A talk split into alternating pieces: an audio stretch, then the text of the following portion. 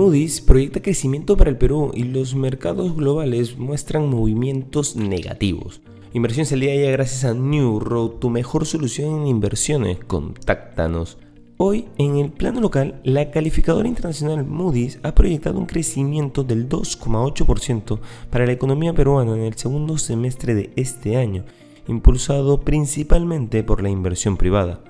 Jaime Reusch, presidente de Moody's Investor Service, señaló que la confianza empresarial podría mejorar tras superar los efectos del fenómeno del niño costero y otros choques recientes. En cuanto a la Bolsa de Valores de Lima, se observan movimientos mixtos en sus principales índices. Las acciones mineras y financieras están mostrando un comportamiento positivo, reflejando las expectativas de crecimiento en estos sectores para el segundo semestre del año. En los mercados internacionales los principales índices bursátiles del mundo han experimentado movimientos significativos en las últimas sesiones. En Wall Street el Dow Jones ha registrado una caída del 0,84%, mientras que el S&P 500 y el Nasdaq han descendido un 0,77% y un 1,17% respectivamente.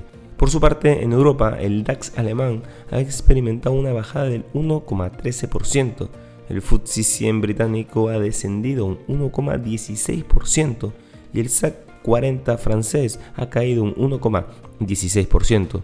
En Asia el panorama no es más alentador, con el Nikkei japonés bajando un 0,44%, el Shanghai chino descendiendo un 1% y el Hansen de Hong Kong cayendo un 2,07%. Por otro lado, el oro se dirige a su tercera caída semanal por disminución de apuestas a un recorte de tasas de la Fed.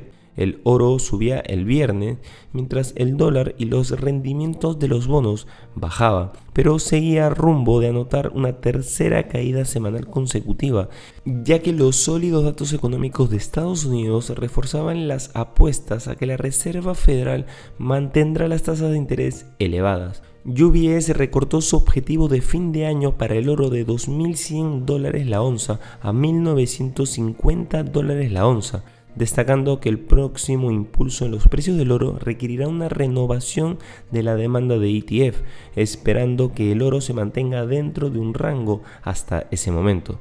Y no queremos irnos sin mencionar las recientes medidas anunciadas por China para revitalizar su mercado bursátil la Comisión Reguladora del Mercado de Valores de China ha comunicado que reducirá los costos de negociación, respaldará la recompra de acciones e introducirá capital a largo plazo.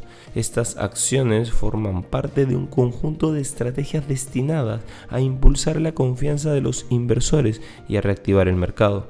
A pesar de estas medidas, algunos expertos como Pan Shijun, director de análisis de Nanjing Rasham Investment Management, considera que si bien estas acciones pueden ofrecer un impulso a corto plazo, no cambiarán los fundamentos del mercado. Estas han sido las noticias más importantes de hoy, viernes 18 de agosto del 2023.